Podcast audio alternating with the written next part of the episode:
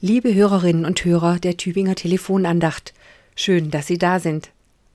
Wenn ich Sie jetzt frage, wofür schlägt Ihr Herz, dann geht es darum, was Ihnen wichtig ist und was Sie antreibt, was viel Raum in Ihrem Leben einnimmt. Unsere heutige Tageslosung stellt diese Frage indirekt und gibt auch schon die Antwort. Eigentlich sollte unser Herz für Gott schlagen, Gott im Zentrum unseres Lebens stehen. Im zwölften Kapitel des Buches Jeremia heißt es im dritten Vers Du Herr, du kennst mich, du siehst mich und prüfst, ob mein Herz bei dir ist. Wir können vor Gott nicht verbergen, für was unser Herz schlägt. Wir werden sozusagen auf Herz und Nieren geprüft und müssen uns fragen lassen, wie ernst wir es mit der Sache Gottes meinen, wie sehr wir uns auf Gott einlassen, im Alltag, in Worten und Taten, im Gebet? Auch wenn wir die allerbesten Vorsätze haben. Es ist leider viel zu leicht, sich ablenken zu lassen. Das wusste bereits der Mystiker und Augustinermönch Thomas von Kempen und beklagte vor 600 Jahren: Mein Gebet ist voll Zerstreuung. Ich bin sehr oft nicht da, wo der Leib sitzt oder steht. Ich bin da oder dort, wohin meine Gedanken mich mit sich fortreißen. Ich bin da, wo mein Gedanke ist und mein Gedanke ist da, wo meine Liebe ist, und meine Liebe ist da, wo das ist, was ich liebe. Da fühle ich recht die Wahrheit des Wortes, wo dein Schatz ist, da ist dein Herz.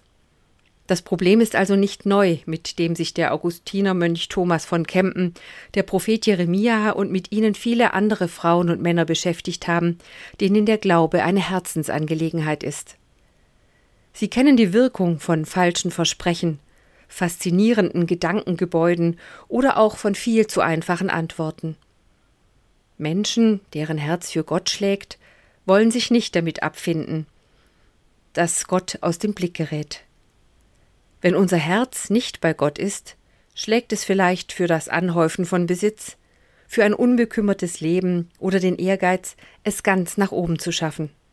Wenn dafür unser Herz schlägt, ist nicht mehr viel Platz darin für Gott und unsere Mitmenschen kein Platz mehr für die Liebe.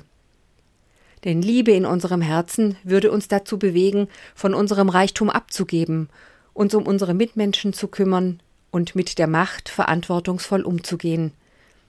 Liebe hat unsere Nächsten im Blick und strebt Gemeinschaft an, mit Gott und mit unseren Mitmenschen.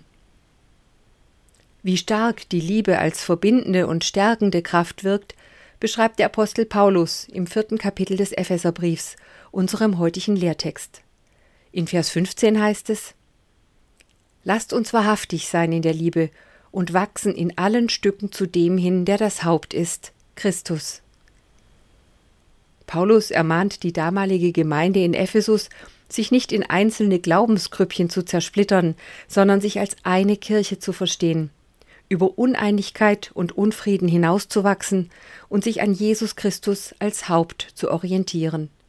Auch heute gibt es Uneinigkeit und Unfrieden in der Kirche und untergräbt die Botschaft der Liebe.